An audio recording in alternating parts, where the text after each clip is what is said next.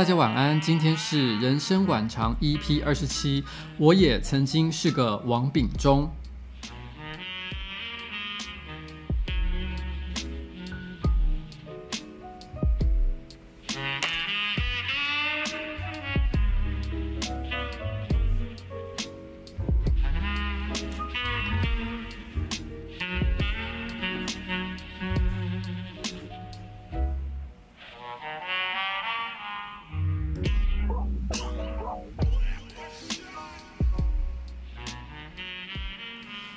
这个主题呢，有人说我是想要站哦，站什么王炳忠啊，站什么余光中啊，站什么东西哦？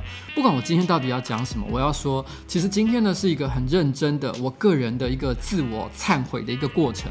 所以呢，其实与其说要站任何人，不如说今天晚上的主题将会非常的悲伤、负面，而且严肃。所以请大家不要抱持一些错误的期待，真的，我没有打算要嘴任何人，好不好？我要讲的都是很实在、很实在的事情。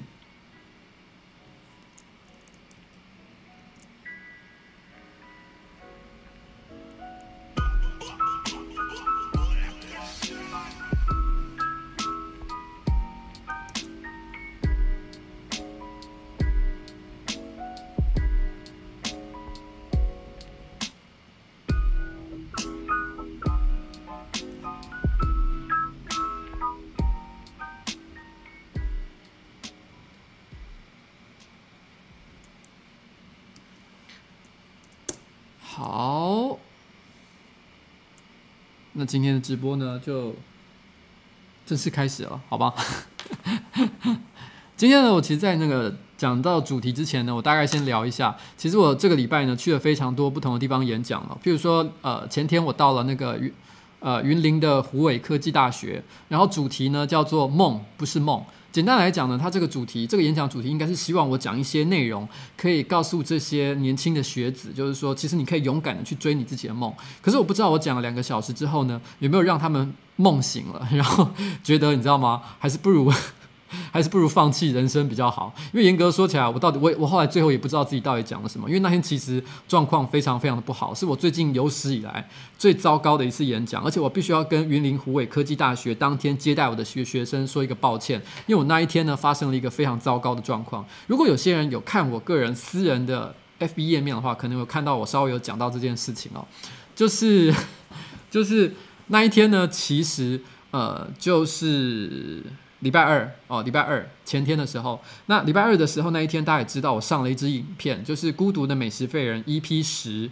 然后 EP 十的我上 EP 十的时候，其实 EP 十我大概在当天的下午三点钟我就把影片剪好了，然后我就上传到网络上。但是我那时候设定为非公开，然后让厂商先看看，看他觉得什么东西要改。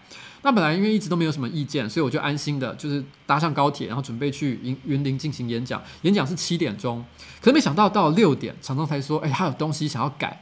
但是因为他想要改的东西呢，我觉得某种程度上来说也非常的合理。我觉得我也有义务要帮他做到。他其实要求改的有很多点了哦，但是问题是呢，只要是跟影片内容有关的，我是不给改的。但是最后面一段就是跟商业讯息有关的，他觉得有些错误的地方，他觉得需要修正。那我觉得这个就非常非常的合理。所以呢，我就说好，我帮你改。可是因为东西有点太多，太太细了，所以我其实那时候赶得很急。因为那时候我刚刚下高铁，六点钟，我六点钟刚刚到了那个云林玉林站，所以我就。下了车，然后我就立刻呢坐在那个大厅的那个椅子上，然后我就开始改改改改改，然后改好以后我就立刻上传。上传以后我心里想说啊，好了，没问题了，我就搭上计程车准备要到云林虎尾科技大学去演讲。可是没想到，就在我搭上计程车的时候，突然之间一通电话打过来，他说你还是有一个地方没有改到，一个很小的地方，忙中出错啊。其实这也是的确是是我的问题啦，因为我的确应该要把它改好嘛。所以呢。我那个时候下了计程车，我就立刻跪在路边，就是跪在云林虎尾科技大学的校门口。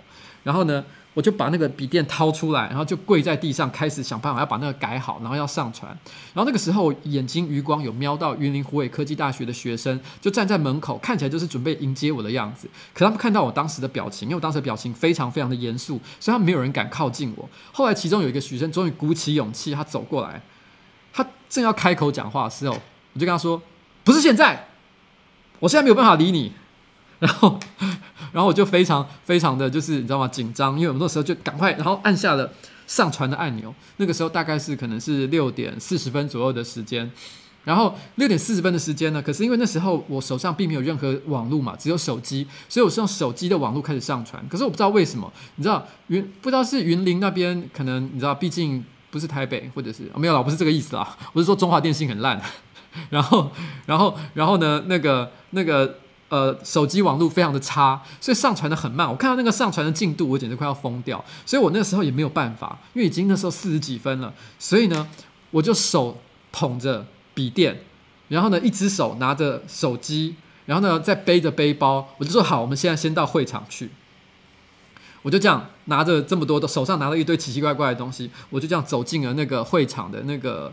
呃，演讲者的休息室里面，然后到了休息室的时候呢，他还是只上传到一半而已，所以我心里想说，哇塞，那些学生还很友善，他们就说，呃，我们刚刚有准备了便当跟茶水，你可以，他还有放了一支一杯饮料，不知道是茶还是咖啡，我不太确定，反正总而言之，他们是准备的很好，就放在后台这边。可是我当时说，现在我没有办法，哦、你知道吗？享用这些东西，因为我脑海中还是想着说，啊，我要先解决，你知道吗？这个上传的问题。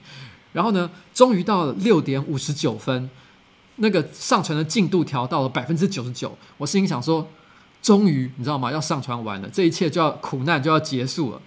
然后呢，就在这个时候呢，门外突然间传来，让我们来欢迎今天的来宾呱吉。然后这时候场外突然间一阵如雷的掌声，然后呢，大家一起欢呼呱吉呱吉，非常的兴奋，他们非常的欢迎我。然后呢，我正在想说好，我要准备出去的时候。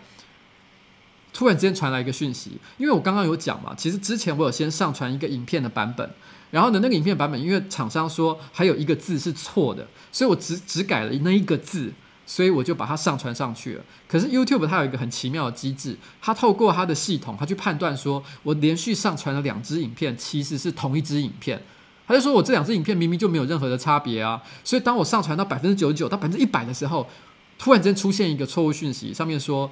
因为你连续上传两部一模一样的影片，所以这个影片立刻被删除。因为他说你上传错了哦，他说你这影片跟上一支是一样的，所以你不需要上传第二遍，所以他立刻就把我的成果给删掉。我当时心想：你你你为什么要做这样的事情？你为什么？然后那个时候呢，一个学生哦，他打开那个休息室的门，手上拿着一支麦克风，然后还带着笑脸说：“哎，瓜吉，你可以上台去演讲。”他可能正要讲这句话。他拿着他的麦克风走到我面前的时候，我正好看到那个错误讯息，我就气得把我身上的外套用力一拖，往那个墙壁上一砸，我就骂了一句 “fuck”，拿着那个麦克风 “fuck”，然后呢，我就走出去了，然后马上立刻说：“大家好，我是瓜吉。”就是直接接这一句话，你知道吗？然后我觉得那个学生他一定吓坏了。他一定，他一定心想说：“你为什么要你？我刚刚做错了什么吗？”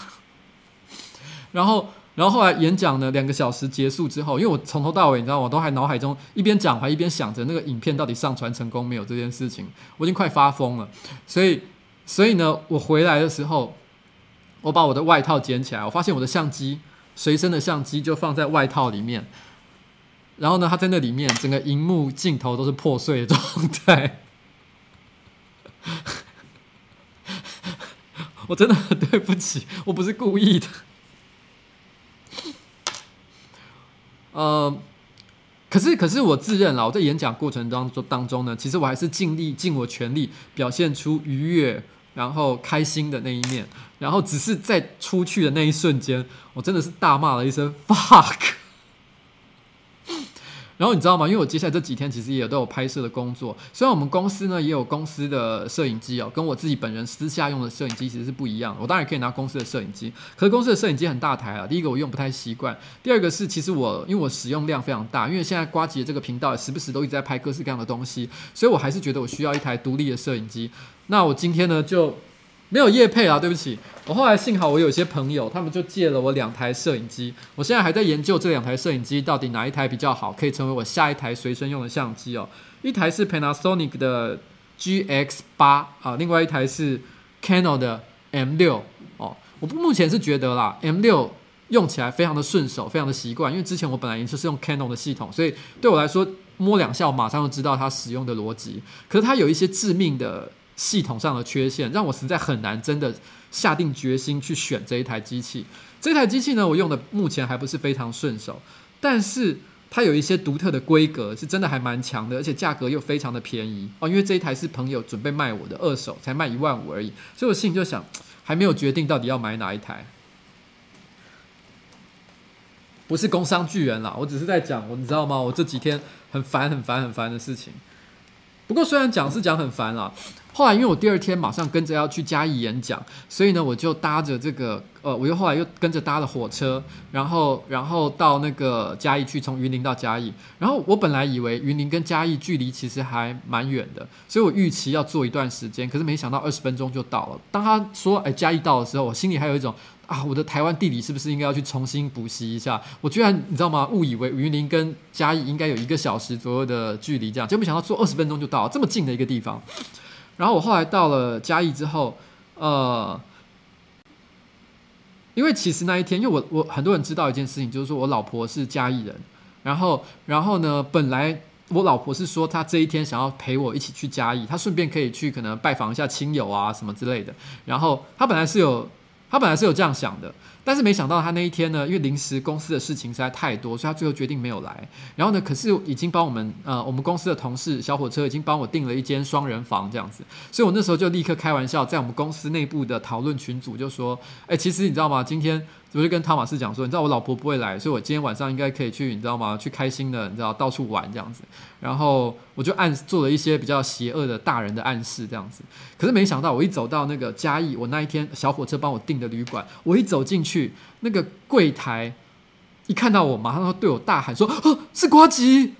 然后柜台一叫我瓜吉的那一瞬间啊，我马上就传讯到我们公司的内部群组说：“啊，哑巴。”连柜台都认识我，那我看 今天还是不要乱，今天还是没办法乱搞啊，还是回家早点洗洗，早点睡好了。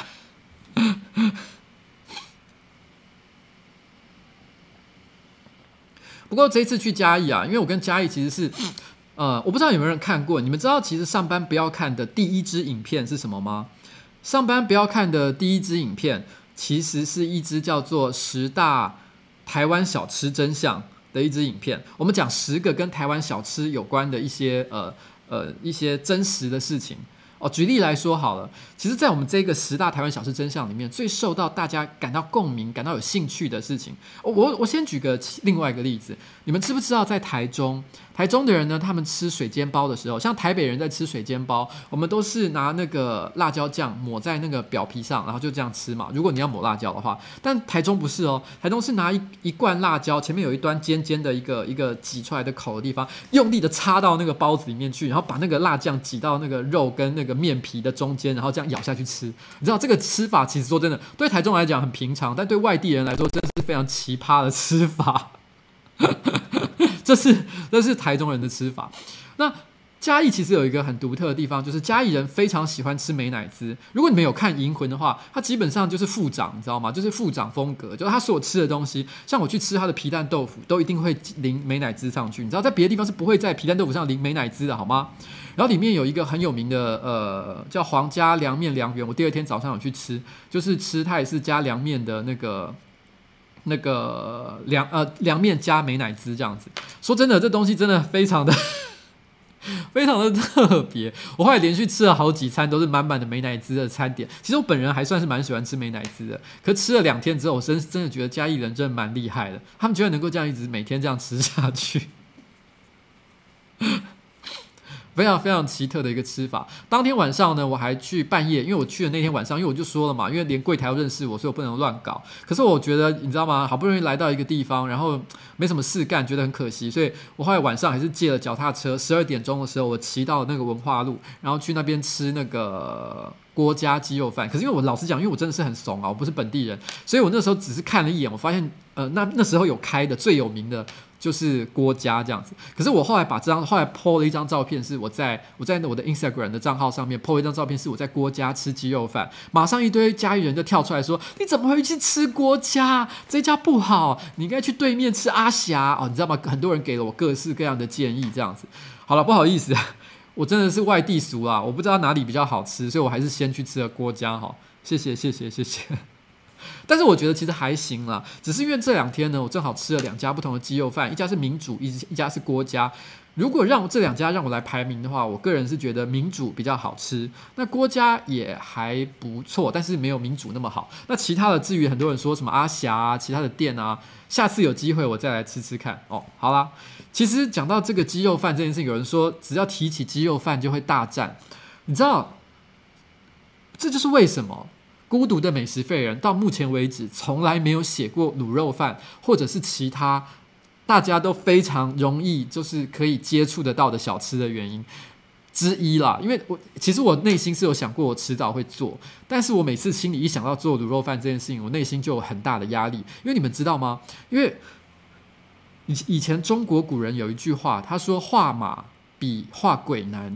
什么叫做画马比画鬼难呢？因为鬼你没有看过，所以其实你画鬼的时候，你怎么画都是 OK 的。可是画马不一样，每个人都看过马，所以你要把马画好，就会变得非常非常的有难度。那同样的，我要讲一个你从来没吃过的东西，国外的米其林三星级的料理，因为你没吃过，所以我怎么讲都觉得看起来很好吃。可是我一讲卤肉饭，我相信很多人就下面就会赞说，我家巷口的那一家更好吃，你知道吗？这个我就觉得，哎。我内心是觉得我迟早要面对现实啊，你知道吗？其实重点不是我不吃卤肉饭或者不吃鸡肉饭，而是因为我每次心里想到，嗯，如果我要写这个，怎么样不会被挑战这件事情，我真的觉得好难哦。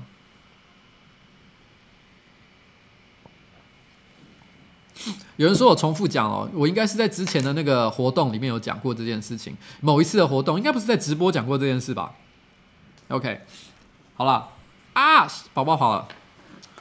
好，不过我后来在嘉义的大同技术学院啊，我进去的时候啊，我说真的，我遇到一件我觉得还蛮坑的事情。我就在大同技术学院的电梯里面，我就听到里面有三个学生在对话。然后呢，他们就其中一个学生就问 A 学生 A 就问学生 B 说：“哎，你们这个活动的大奖是什么东西啊？”学生 B 就说是熊本熊哦。然后学生 A 就说：“大奖没有你吗？”然后后来 C 又跟着问说：“哎，你等一下要去哪里啊？”然后 A 就回答说：“我要去你的心里。”然后 B 又跟着说：“我等一下要去台南，我要去一个没有你的地方。”我心里想说：“哇塞，这个这个学校的学生还好吗？怎么在电梯里面不过就是三十秒的时间，可以一直不停的在撩妹啊？”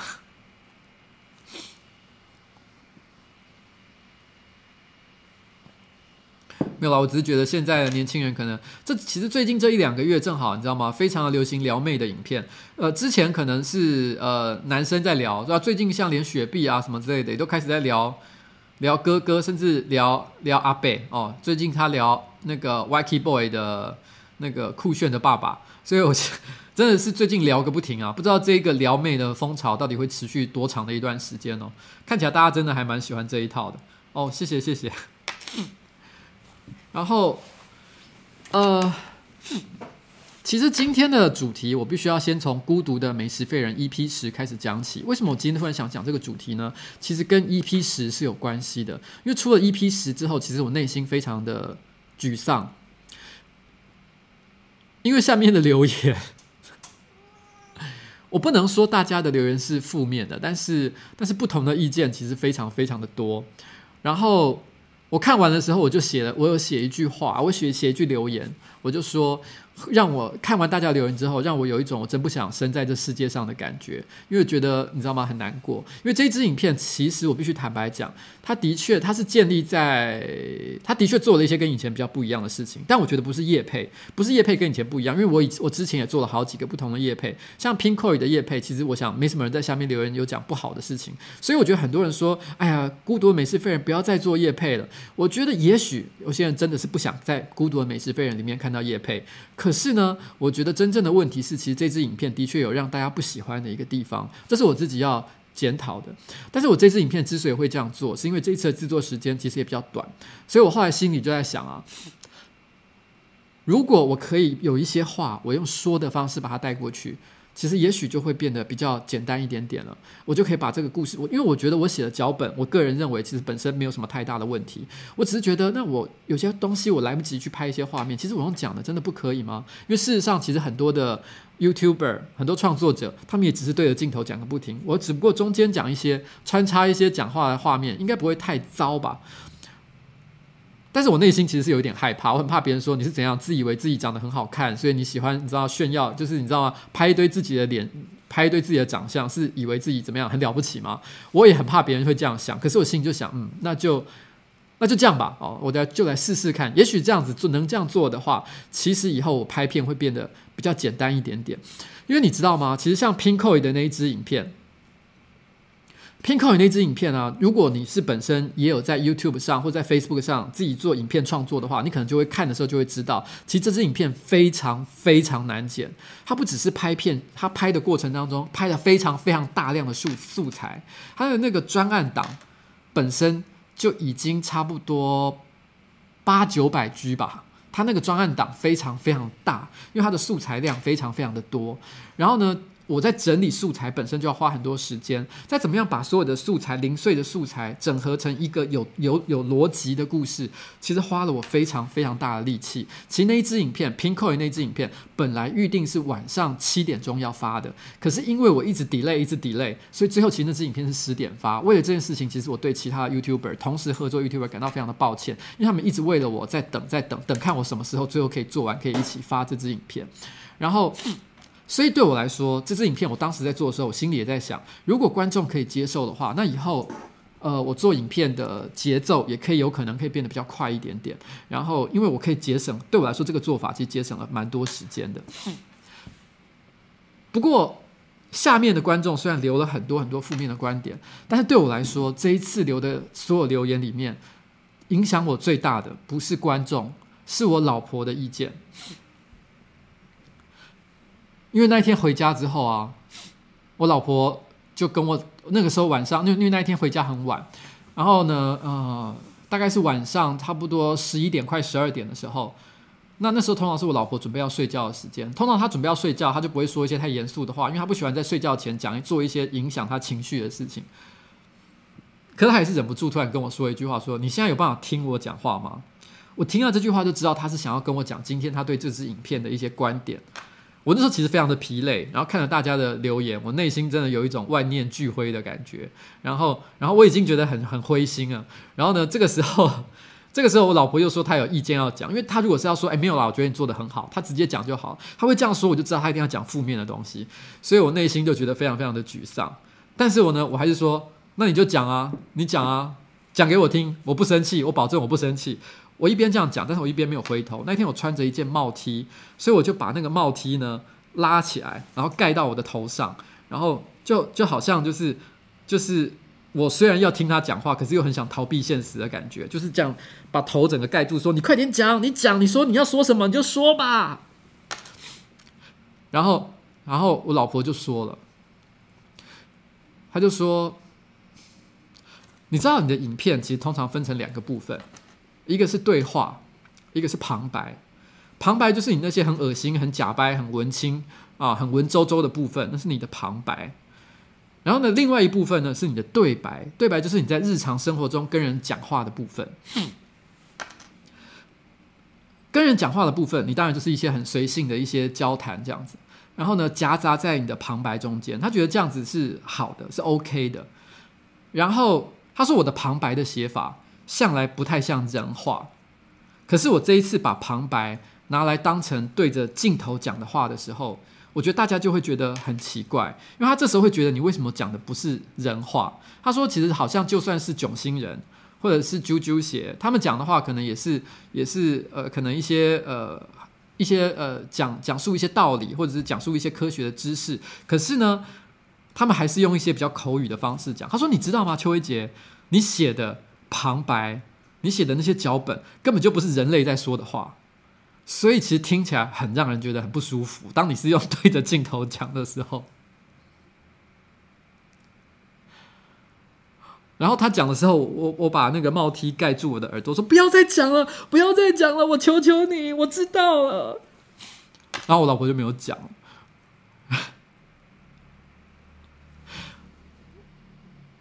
你知道我那时候。我那时候知道我老婆讲的是对的，可是我内心其实很受伤，所以我听不下去。我说：“好，我知道，可以了，可以了，拜托你，拜托你放过我。”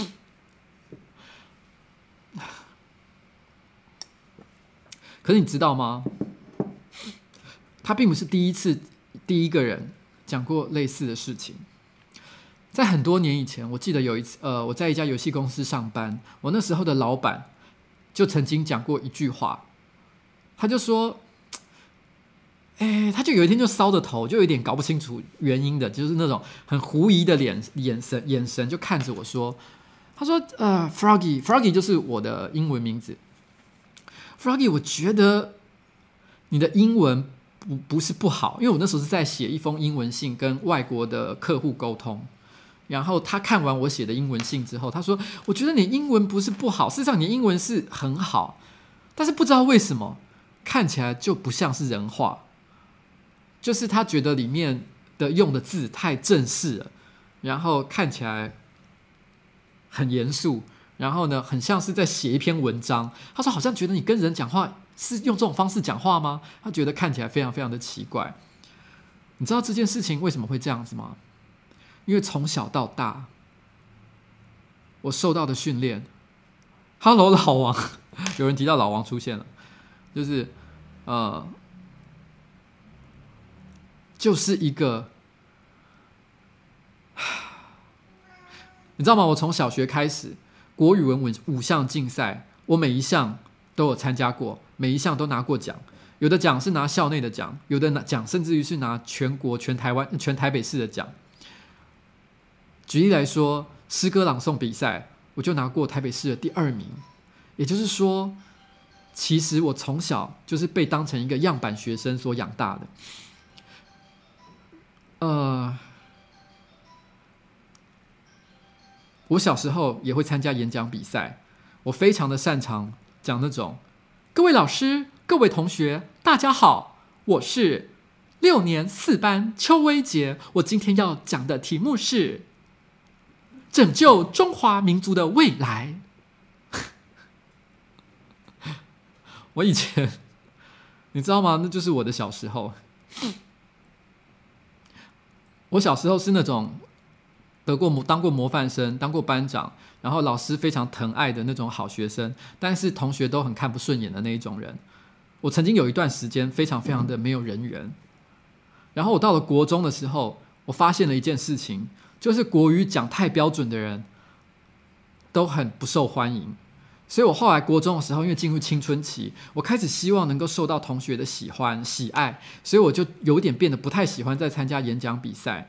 然后呢，而且我会有点抗拒这件事情，而且我甚至会刻意的，然后呢，把自己的国语讲得烂一点点，然后不要讲得那么标准。其实我小时候的国语标准到一个不可思议，是可以去当主播的那一种。但是，但是我后来经过很长一段时间刻意去劣化自己，然后让自己不要像是那个样子。我还记得在我小的时候，其实我是一个就是典型那种模范生的乖宝宝型的学生，然后，然后呃。我还记得小学不知道是二三年级还是什么时候，某一堂可能什么样的课我都忘记了。但是呢，那堂课可能是在教各国的政治制度。然后教完了之后呢，下课我还记得我很兴奋的跟同学在讨论一件事情，就是三民主义有多么的伟大。然后呢，那个时候你知道吗？因为那时候小孩子的思想方思考方式非常的就是二元对立，就是不是 A。就是 B，不是一就是零，没有中间的可能性，没有灰色的地带。所以那个时候，我们听完老师讲的课，关于台世界各种政治体制的课之后，我们那时候那下课就立刻，你知道吗？觉得要做一个排名，就是说这个世界上最好的制度应该是个什么样的状况？我们觉得三民主义当然是全世界最棒的。然后呢，资本主义啊是美国人遵循的，所以呢，那美国是我们的朋友，所以资本主义算它第二名好了。然后共产主义是最坏的、最讨厌的，所以这个世界。界就是它有一个金字塔的排序，就是三民主义是最好的，然后其次是资本主义，其次是共产主义。可是你知道吗？如果你对这些东西、这些概念有一些基本了解的话，你就知道这个排序一点意义都没有，而且非常的智障。然后，而且基本上台湾也并不是一个不是，并不是。不是资本主义的一个社会。然后呢，三民主义的内容其实有很多跟共产主义其实是互相重叠，而且非常相近的。所以，所以其实你知道吗？当时我们小时候就有一个莫名其妙像这样的一个观念。然后从小我就是一个好学生，所以我相信所有老师灌输给我的各种话。然后我也觉得国民党非常的非常的伟大这样子。然后，然后，然后我曾经在某一次直播上，直播上其实有讲过，我在国小六年级的时候，那个蒋经国去世，我还是代表全校同学，然后呢发表这个哀悼演讲的那一个人，所以你就知道从小我是一个，我是一个，你知道吗？是一个怎么样长大的一个人。所以国中的时候，我读到余光中的诗，我是觉得很棒的，我觉得哇。写得好感人哦，故国河山，然后长江黄河滔滔不绝，这么这么美丽的文字，我怎么怎么可以？就是我内心也澎湃着，你知道吗？长江与黄河的景象跟气味，就觉得自己也是，你知道吗？然后，所以那时候我记得我小时候参加新诗创作比赛。我也写了一首余光中风格的诗，内文我当然忘记了，因为我也不可能留着。可能我记得也有得一个校内的奖项，但是我忘了大概是几名，反正就是有得奖了。因为那时候得太多奖了，我一年都可以拿十几二十张奖状，这种类型的奖状，所以我都已经记不清楚了。反正简单来讲，就是也是写了长江啊、黄河啊，我们有一天一定要光复大陆啊，像这样的一首诗哦，就是那种样板诗。所以你知道吗？我的国中时代就是这样。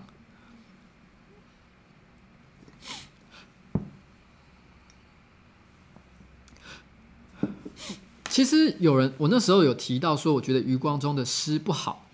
那有人就挑战我，他就说一件事情，就是说，如果你觉得余光中的诗不好，那你要不要讲讲你觉得什么叫做好的诗？你要不要谈谈你你你你的你知道吗？你的素养在哪里？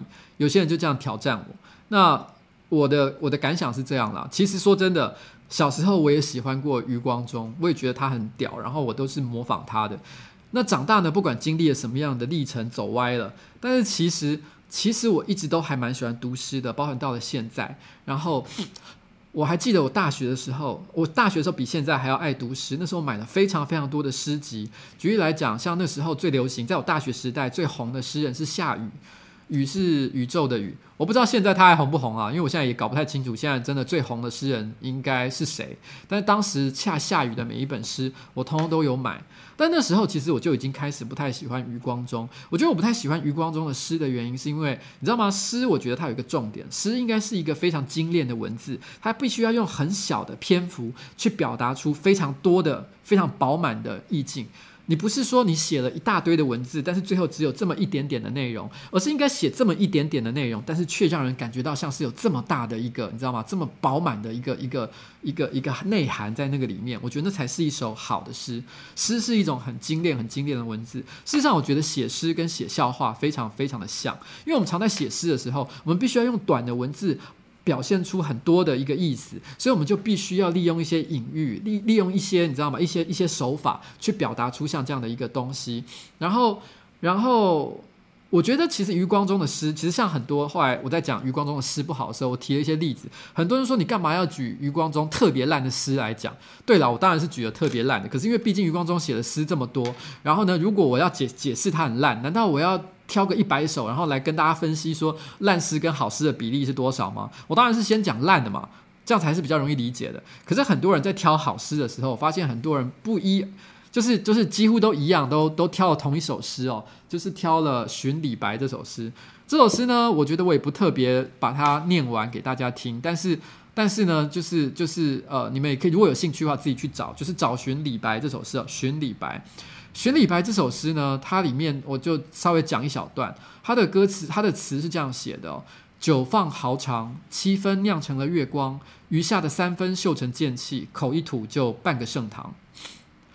哦，这这一个呢，我不知道宝宝怎么了，他就是你知道吗？他现在有点躁虑，然后就是到处走来走去的。其实这这短短的三行，其实我觉得写的算是真的非常非常的精彩。它看起来这个文字就是漂亮到一个不行。这也是呃余光中呢，他不是比较，他不是这不是余光中晚期的诗，这也是比较他前期的一首诗哦。我觉得的确，你知道吗？我觉得很多诗人都是年轻的时候表现比较好，因为他们那个时候呃呃，其实我觉得诗这种东西啊，非常讲究才华。但是问题是你年纪大了之后呢，通常只剩下匠气，所以晚期的诗通常是比较比较没有那么优啦。那这早期的诗，我觉得的确看起来就有一种精彩的感觉。可是摸着良心讲，他这三行到底讲了什么？他讲的事情呢？我不是在说这首诗不好，而是说这首诗其实严格说起来，它的意境非常的中二。他其实就是在设想了一个中华与侠客的一个世界。然后呢，但是但是他讲的他讲的这个事情呢，他这这三段文字其实他并没有包含什么呼吸的空间。他说了那些文字，他就是在说李白很帅，李白很强大这件事情。然后呢，可是对我们来说，对我来说，我觉得他在讲述这件事情的时候，第一个我觉得他欠缺共鸣感，第二个他欠缺让我心里中可以想象的一件事情。所以我觉得作作为一首诗来讲，我觉得他是有一点点不够自由，然后有一点点，有一点点无趣的。我觉得甚至于来说，你知道吗？我觉得他这首诗呢，我觉得可以讲一个比喻，我觉得它很像是以下这一段台词：I am the bone of my sword, steel is my body, and the fire is my blood. I have created over a thousand blades, unknown to death, nor known to life. 哦，我刚讲了一段英文哦，很多人可能说，你看你在刚才念什么？我刚才念的东西呢，叫做无限剑志哦。然后它是 它是来自 来自 Fate 这部动画里面那个主角非常中二的一段，就是你知道吗？他要放大绝招的时候要念的一段台词。你知道吗？其实对我来说，这段台词跟无限剑志是差不多，就是一个人他念了一段很帅的字，把很多很多很多很帅字，剑啊、火啊、无限的东西啊什么之类的，把它混在一起，然后你就看起来哇，好好帅哦，好帅哦，就是像这样的一个感觉，嗯，就是很油，对，没错，就是油。然后，其实我觉得某种程度上来说，对我来说，他的歌词啊，其实跟周杰伦歌词也有一点点像。其实我。很多人都，因为我看到有些人留言说，哎，觉得周杰伦写的词搞不好都比余光中好。我要说老实话，在我心目中，我觉得两个人都差不多啦。我觉得周杰伦很多的词啊，其实他都是看起来很漂亮，但是其实没什么内文。譬如说，举例来讲，像。呃，雨下整夜，我的爱溢出就像雨水，窗台蝴蝶像诗里纷飞的美丽章节。我接着写，把永远爱你写进诗的结尾。你是我唯一想要的了解。其实说真的，这这种话因为押韵押得很漂亮，然后呢又又又又很工整，所以你看起来，而且词汇量也蛮丰富的，所以你看起来就觉得哇，好像是一个很好看的东西。但说来说去呢，它其实它所要描写的就是。什么？我的爱溢出就像雨水，其实这也是一个你知道吗？非常空白，然后非常空虚的一个文字。我个人是觉得它也一样，没有什么太……它你看完了之后，你并没有什么更多的想象空间，你也没有看到什么很丰富的故事，你就是看到一个人说：“哦，我我我爱你，我的爱多到像下雨一样的多啊！”就这样子嘛，就是这样子而已。它基本上也是一段中二的台词哦，它没有什么内心的东西。我觉得相较之下，其实我反而觉得有一些，其实我觉得真正好的诗，并不是在堆砌文字。很多好的诗，其实它都只有很寻常的，像口语一样的东西。譬如说，我举一个例子，我觉得陪你过假日就蛮不错的。陪你过假日呢，是六王跟九 N 八八他们那个。呃，合作的一首歌，我非常喜欢这首歌。之前某一次直播的时候，我也有播过。然后九零八八最近好像跑回来台湾办演唱会，还找了异乡人做这个这个特别来宾。我看到异乡人在他的这个 Facebook 上分享，然后呢，我看了以后就非常的羡慕，因为我也非常喜欢九零八八。为什么他不找我？而且而且而且颜色啊，基本上也在富锦街，我们办公室也在富锦街，我明明这么近，为什么？那、好了，没有了，我只是说说而已。然后我可以念一下他的歌词哦。陪你过假日，你想要出门走走，你想说下次，但天气实在不错，不忍心看到你失望落寞，所以我暂时放下纸跟笔，said sure let's go。一到了外头，我全身湿透，河边的臭小孩都像是恶魔，对我比着六六六。哦，这一段我先跳过，我再练下一段，因为他是男女对唱，下一段他就跟着写。我只想你陪我去散散心，可是你却面无表情，说还有事情。我真的不懂你，我以为我们可以一起探索这座这这座城市，发掘彼此身上从没见过的样子。可惜你不是，我真的已尝试。你知道。他这个歌词其实完全就是两个男女口语的一个对话，可是我觉得他这个故事呢，其实非常非常有趣。他就是在讲一对男女朋友相处了一段时间之后，他们两个人所面对的一种矛盾的一个情绪，两边都觉得我在尽力的为对方着想，可是两边都没有办法获得满足，因为都觉得对方并不了解他。他在描写的这一个事情，我觉得其实就非常的具有共鸣感，而且非常的有故事性。他只是用口语，可是写的却很漂亮。我觉得，我觉得。这对我来说，才是真正好的一个歌词或者是诗，它是有内容的。但是我觉得，所以我觉得所谓的诗，并不是你知道吗？把一些很漂亮的、很根本没看过的文字堆砌在一起。我觉得这个其实并不叫做好看的东西。为什么我说诗跟讲笑话很像？是因为诗很多时候它是必须要结合两个不同的要素在一起说明，然后让它表现它的趣味。我举个例子来讲好了，譬如说。我前几天因为有人在在在呛声我说：“哎、我你到底懂不懂诗？”的时候，我其实有举一个例子，就是夏雨有一首诗叫《赋予树》，他用赋予树，这首诗的名字就叫《赋予树》，他用赋予树来隐喻一个东西叫做命运哦，他把命运用赋予树来隐喻，所以他从头到尾在讲赋予树的时候，他可能就在讲命运这个东西。可是他赋予树呢，为什么他用呃命运用赋予树来隐喻呢？因为他想要表达的一个东西，就是这个东西既像是。自己可以控制的，又不像是属于自己的东西，所以，所以他其实是想要表达一个像这样的一个一个一个一个很抽离的一个一个很抽象的一个概念。可是因为他在做这样的描写的时候，所以其实你很容你，因为你可能你每个人看的时候解释的方式会不太一样，所以他就保留了很多诠释跟想象的一个空间。我觉得这是一个很好的一个创作方式。然后，然后呢，为什么说跟讲笑话很像？因为讲笑话的一个基本。的一个技巧其实就是 A 加 B。什么是 A 加 B 呢？当你想要讲 A，但是 A 不好笑的时候，你想办法加一个 B 的元素进去。这个 B 只要很跟它跟 A 的距离很远，感觉很锵，那 A 就会变得好笑。我举一个例子好了，像是我不知道你们有没有看过一支搞笑影片，它是一个三国，它是它是它在讲呃呃，它是大陆的一个中国大陆的一个。是，它是中国的一个搞笑影片，它是在讲中国这几年的那种直播生态。那就它所谓直播生态，不是指退群那一种，它只是比较像一期啊、UP 直播那一种东西，就很多妹子啊在上面呃呃是网红啊什么之类的那一种那一种直播。然后他在讲那个直播生态的一些状态哦，就是大家怎么样互相竞争啊，直播的时候这些直播主都在做哪些事情啊？可他如果就只是把这东西演出来的话，可能就不是很好笑。所以呢，他就。假设他就他就把这个场景全部搬到三国时代，MC 子子龙对，大家就讲到 MC 子子龙这个影片，因为呢，他把这个 B 加进去了，三国志这个要素加进去，三国志这个东西听起来跟直播完全没有关系，可是你只要把它融合起来，看起来非常的顺畅，这整个笑点就会跑出来，这就是搞笑的基本原则 A 加 B。而我刚刚说的腹语术加命运其实是一模一样的，其实讲笑话跟写诗，他们背后所使用到的。一些感官的能力其实非常非常的相近，所以其实我觉得大部分好的诗人通常也是很幽默的人，很幽默的人，只要他有兴趣的话，他应该有机会写出很好看的诗。我觉得是这个样子啊，我觉得是在在讲那个那个呃写诗跟写幽默感这件事情。嗯，好，那这个时候啊，呃，我我觉得我也想顺便举一个例子，就是。我刚突然想到另外一个例子，就是有一部漫画，我非常的喜欢，呃，叫做《辣妹恶魔党》。我不太确定在我之前的直播有没有聊过《辣妹恶魔党》呢？它其实它的作者叫做北道正信，北道正信，北道正信，《辣妹恶魔党》这个这个漫画，它其实总共分前后两部，然后呃，前一部不是叫《辣妹恶魔党》，叫另外一个名字，但我有点忘记叫做什么，应该是叫啊，叫《空心游侠》。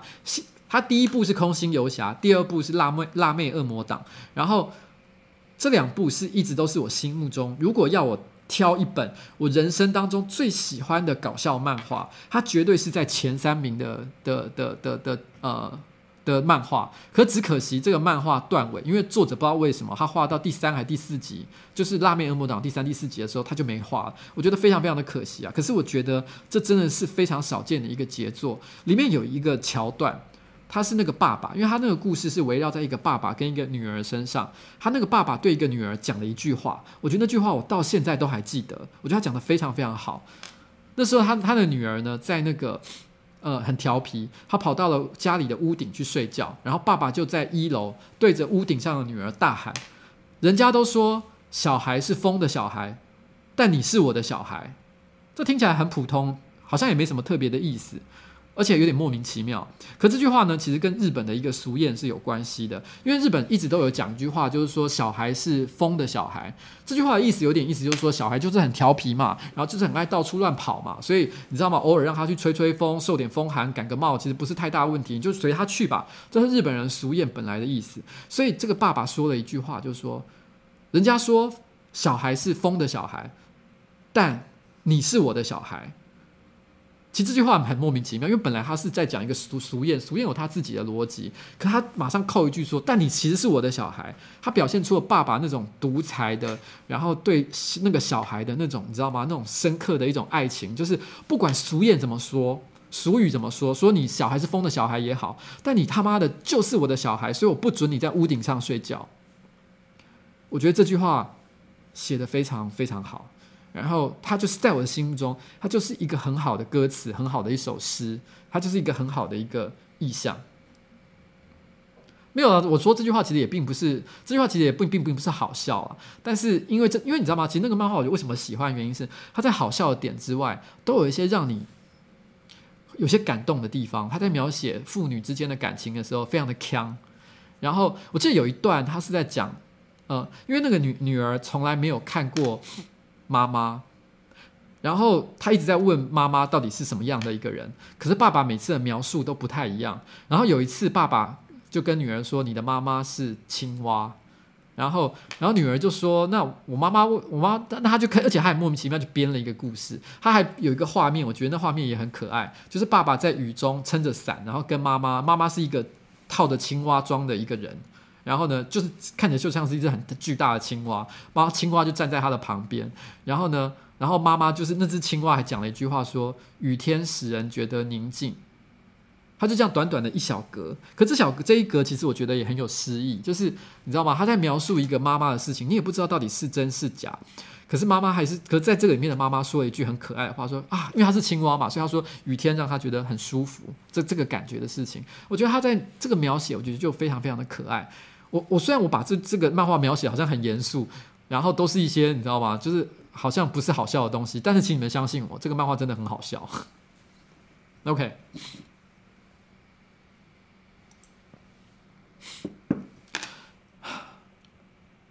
所以你知道吗？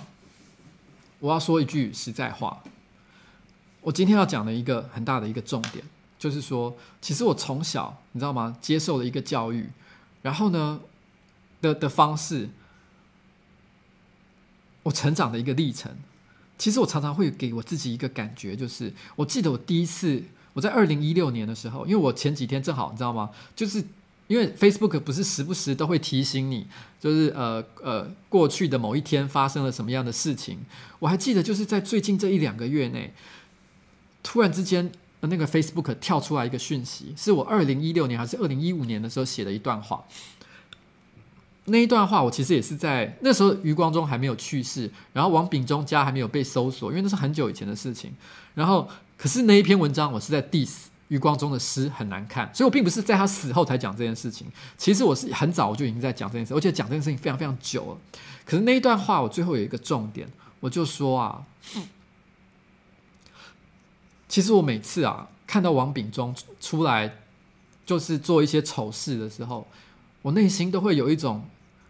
既厌恶，但是又同情的感觉，因为我常常觉得，如果我的人生稍微走歪一点点，不能讲走歪一点点，应该说人生没有走歪了的话，我一直顺着我当时小学、国中的道路一直走下去，我很有可能就是今天的王炳忠，而且可能比现在这个王炳忠还要更加的王炳忠，可能比他还要更厉害、更可怕。因为我觉得他太蠢了，你知道吗？他做了很多事情，对他一点好处都没有。我觉得我应该不会那么蠢，可是我觉得杀伤力应该还是蛮大的。所以我每次看到王炳忠啊，你知道我内心的感受感受就是，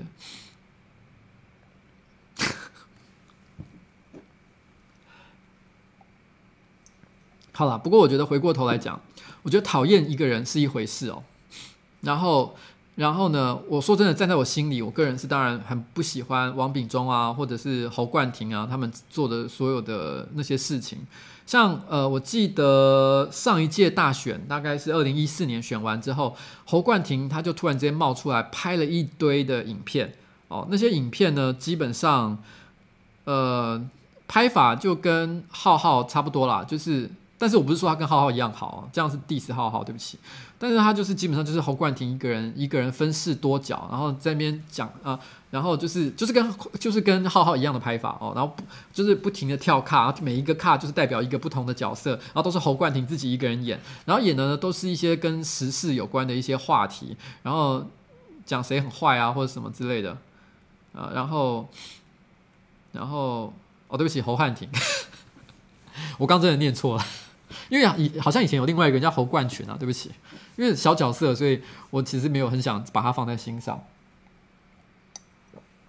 可是我看那些影片的时候，我内心就觉得真的是低俗不堪。不是因为我看不起他的论点，就是他的论点是他家的事情，但是我只是觉得他的做法真的好低劣。可是因为你知道吗？因为我觉得在那个九点二的世界里面啊，他们没有比他更强的网红存在，所以明明是这么烂的东西啊，他那时候很多影片随便都有一两百万的观看，所以我那时候内心就有一种。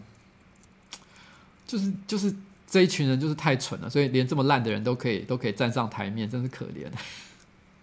然后，然后呃，不过我觉得讨厌人是一个讨厌一个人是一回事哦，但是我觉得我觉得人我们对一件事情要有一个认知是这样子的，呃，他有个排，你在做任何事情的行为跟一些价值判断的时候，他应该有个顺序，顺序应该是人权哦。的核心价值大于法律，大于你讨厌一个人的心情。我觉得今天侯呃呃，对不起，今天呃王炳忠的家被搜索，那呃，我觉得看到很多人都会觉得，呃，死好太棒了，你知道吗？终于等到了这一天，他妈你是匪谍啊！所以这个人最好死一死算了。我觉得这件事情其实背后呢，我觉得我们还是要摸着良心讲，就是说，第一件事情就是他在法律上到底合不合理？如果他在法律上是合理的，但也不表示这件事情就 OK，因为如果他违反了我们对民人民主人权的一个核心价值的话，就表示这个法律可能是不好的法律，我们应该努力的要去修改它，而不是就是你知道吗？因为我们讨厌。王炳忠，我们就觉得这一切是 OK 的。我觉得搜索他家这件事情，如果他，因为毕竟现在老实讲，搜查到现在，我目前还没有听到什么很确切的一个证据，到底发生了什么样的事情。我姑且相信，就是调查单位真的抓到了什么很重要的一些资讯，所以他们觉得要去，你知道吗？把这个人抓起来。我先假设这件事情真的有成立，有一些证据了，然后他们觉得值得做这样的事情。但是在这个法律上呢，所以去搜索他家，我觉得这件事情 OK。可是律师是不是可以在场？因为他们那个时候律师要过去的时候，他们是不允许的。但基本上呢，这件事情我认为其实律师是应该要可以在场的。那他但是在他们拒绝这个行为本身，其实本身已经不管是呃在人权上还是在法律上，其实我觉得都不公平。那而且他那时候做了一件事情，就是他做了直播这件事。然后那那个很多人也在说啊，直播也是他那个时候调查单位也说直播也是不可以的。那那可是我必须要讲一件事情，直播跟律师在场这件事情呢，稍微有一点点不一样的是，它的确有一点点争议。它在于说，因为直播，如果你今天是现场，你用手机把现场的那个检查单位做的一些所有行为录下来。作为自保的话呢，这个其实，在法律上其实是有判例可循，是被允许的，是可以做这件事情的。但是直播放到这个网络上，就是立刻，你知道吗？当下就是毫无时差的立刻放到网络上，的确是有一点点争议的行为，可能不是一件可以做的事情。原因是因为在调查过程当中，如果他把这件事情，因为他可能可以在直播当中宣告一些重要的情报。导致他可以跟外界的一些人做串证的行为，所以的确在法律上来讲，他有可能是违法的。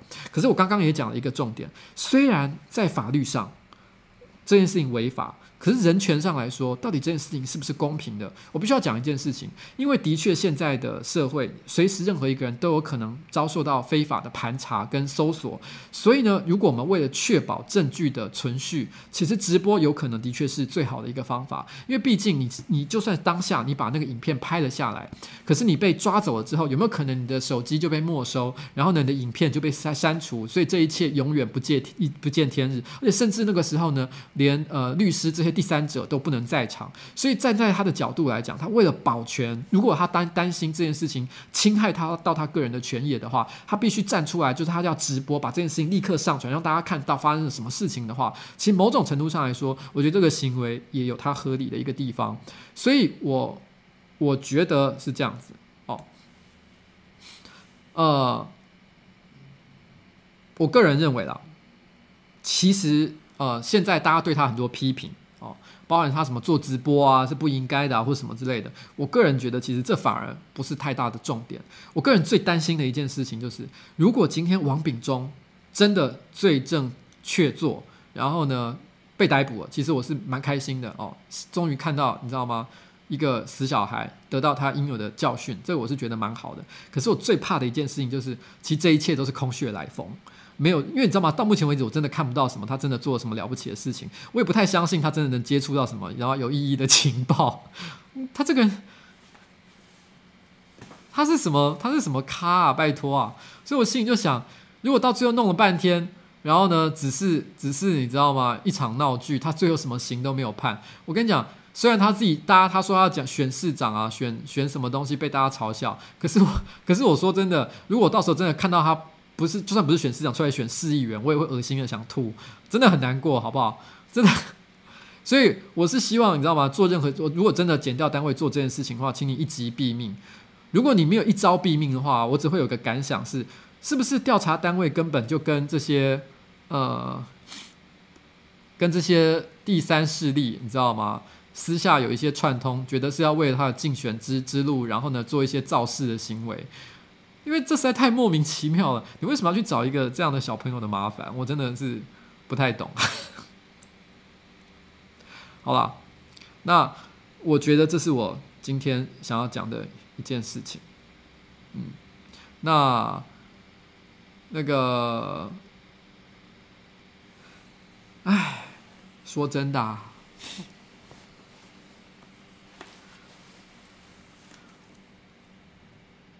其实这几天啊，我的内心是真的蛮受伤的。然后，因为上上一次的直播其实也不太顺利，我不知道你们有没有发现一件事情。其实上一次的直播我几乎都没有回复留言，因为我几乎不敢看，不敢面对现实。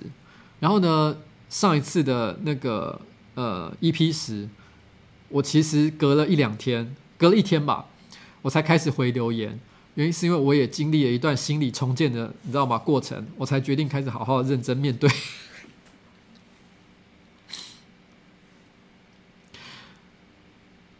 可是我也要讲一件事情，就是说，其实，呃，有人说，哎、我记得还有一个人他，他他写了一句话，他说：“为什么一定要叶配？难道你你真的差这么一点点叶配的钱吗？”我想要讲一件事情，就是真的有差，真的有。因为我不是只有一个人，我是一家公司啊。这家公司要存续，其实它也需要很多很多的资源。然后，然后对我来说，如果今天我我完全知道吗？不做这些事情，其实公司是真的很难经营下去的。我也并没有从中真的获得太多的利益，我坦白说。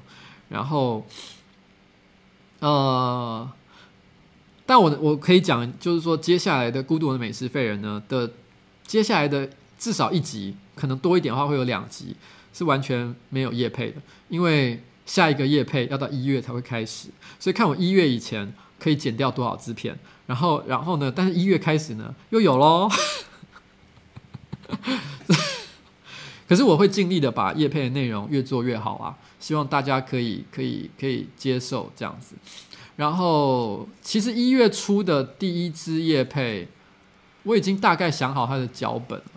他的拍法这一次呢，又会跟以前有一点点不太一样。其实老实讲，我每次都在做一些这种事情。你知道我以前讲过一句话嘛，就是我只是一个只要看到坑就会踩下去的人。我每次只要想到一个，哎，是不是可以这样做做看的时候，我就忍不住就先做了再说。像这一次的，就是你知道吗？面对着镜头自己这样录。其实我说真的，我以前没有这样做过嘛。我有啊，像之前我在讲古阿莫的时候，你知道吗？我在讲呱吉 talk show 的时候，明明就是看着你们在镜头前面在讲的。好了，可是可能那时候讲法比较稍微不一样一点点。哎，算了，反正反正谢谢大家支持我们到今天了哦。然后呃，今天的那个后面呢，我想放一首歌，就是我前几天啊心情不太好的时候，晚上我想了很多很多的事情。因为你知道吗？其实上班不要看，呃，这段时间以来，其实我们接下来年底也是面对了很多很多很麻烦的事情。搬家只是其中很小很小很小很小的一件事。然后陆陆续续，我想在一二月，大家可能就会就会知道是有哪些的事情会发生。那那不过，我觉得在某一天晚上的时候，其实我非常的忧郁，我想了好久好久，到底应该怎么做。后来我比较想得通的时候呢，我的耳朵边就出现了一首歌。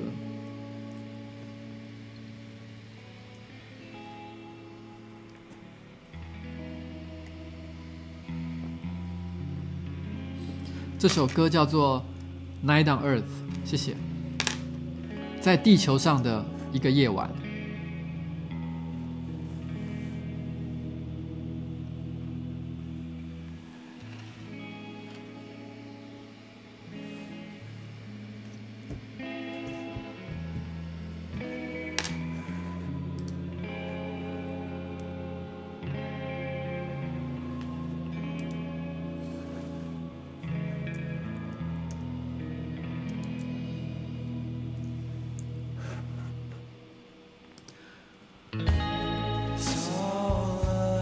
尾牙当然会请啊，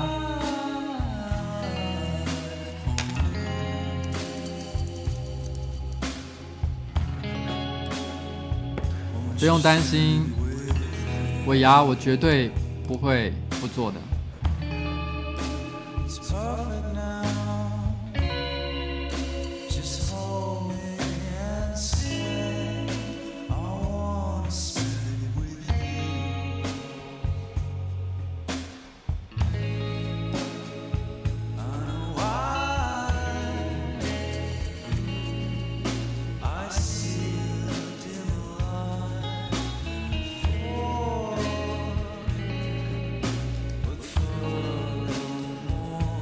这首歌呢。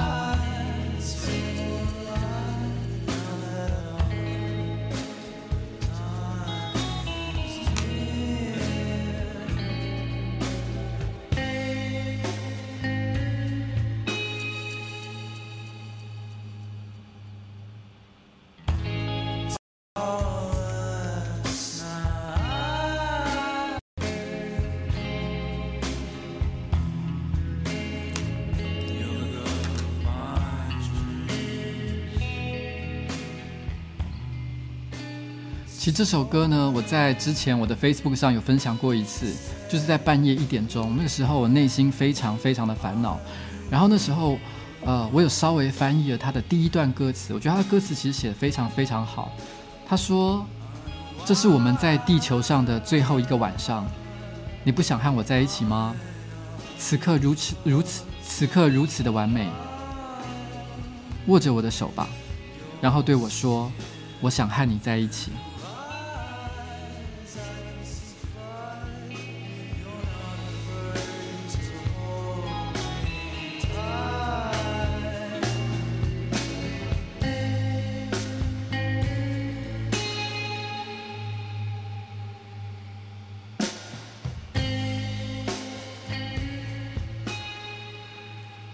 问到宝宝的手为什么很奇怪，那是因为他的左前脚其实曾经断掉过。我也是因为在路上看到他手断掉，才会把他抱回来，带他去看医生。不过他的手大概是没有办法百分之一百恢复，大概只能恢复百分之七十吧，所以他的手其实弯不起来。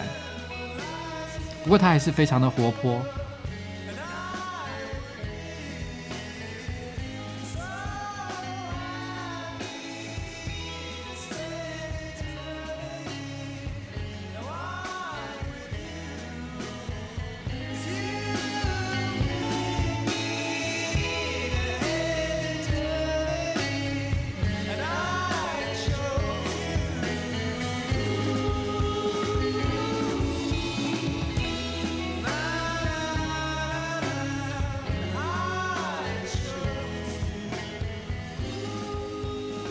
实我们的新办公室已经找到了，然后很感谢，其实是一个粉丝介绍的。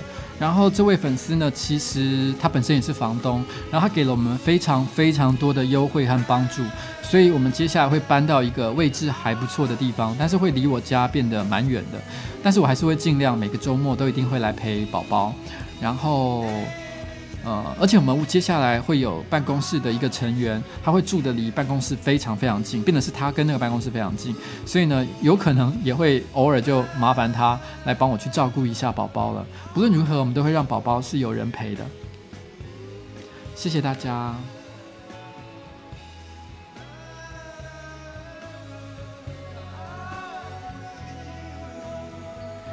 新办公室没有地下室。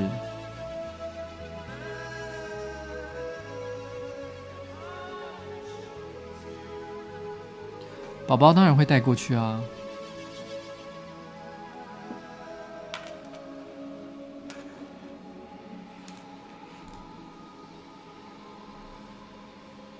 但是这一次有天台，天台又不一样了哦，不一样的概念。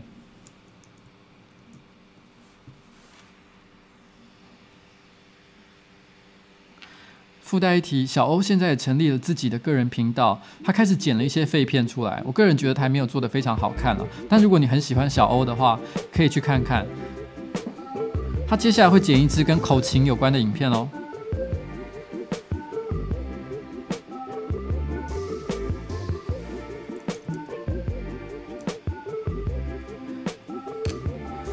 接下来这一首歌叫做《Lying Has to Stop》。必须停止说谎了。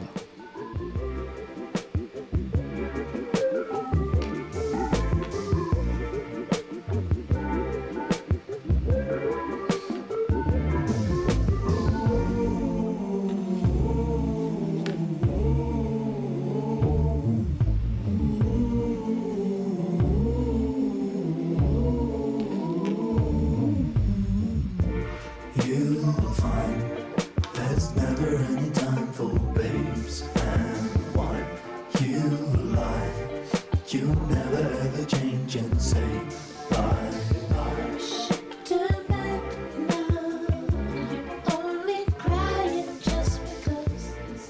为什么有人说需不需要介绍律师啊？我并没有要告任何人呢。然后忠孝东路走九遍这件事情啊，我们一定会想办法把它做完的。因为我最讨厌失败的感觉，所以我不会允许小欧就这样放弃走九遍这件事情。而且我不会用走六遍把它走完补完的方式来补完。下次要做就是九遍一次走完。谢谢。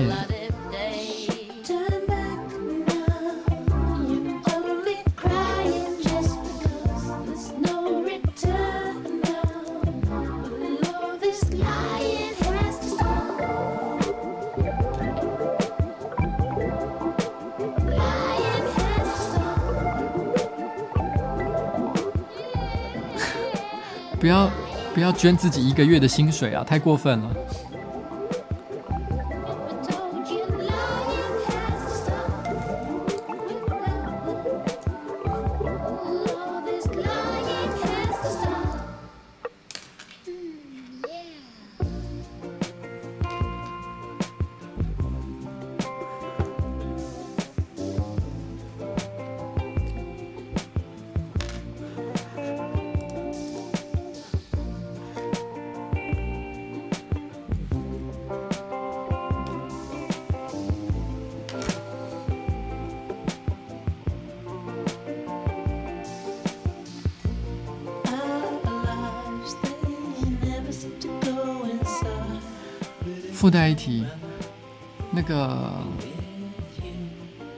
有一些人有问过一个问题，就是说，哎，裸滑的那个影那一支影片怎么不见了？不用担心，因为今年的一月九号我又要去滑雪了，所以有很高的机几率，没有意外的话，这一次会有裸滑二点零。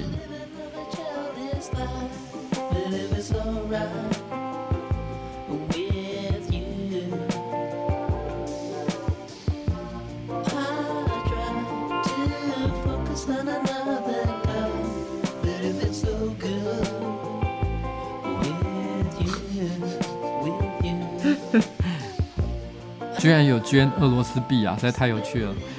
呃，马来西亚我还没有去过，但有机会的话会很想去看看哦。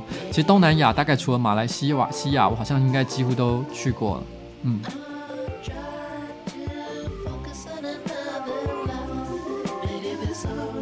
而且这一次关关也一样有跟我去滑雪哦。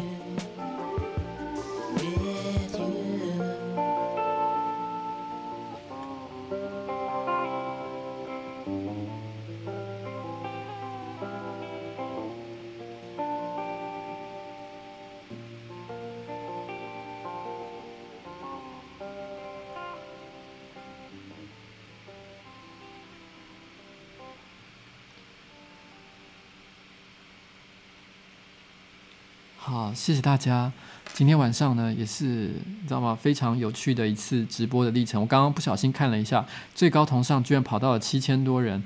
我本来以为今天这么无聊的题目是不会有这么多人来看的。非常谢谢大家，也非常谢谢宝宝今天也很赏脸，他从从头到尾都有在这边呢表现出，都有在这。你要干什么？好了，今天人生晚长到此告一段落。因为今天晚上四十分，呃，十点四十分的时候呢，我还跟人有另外一个约定。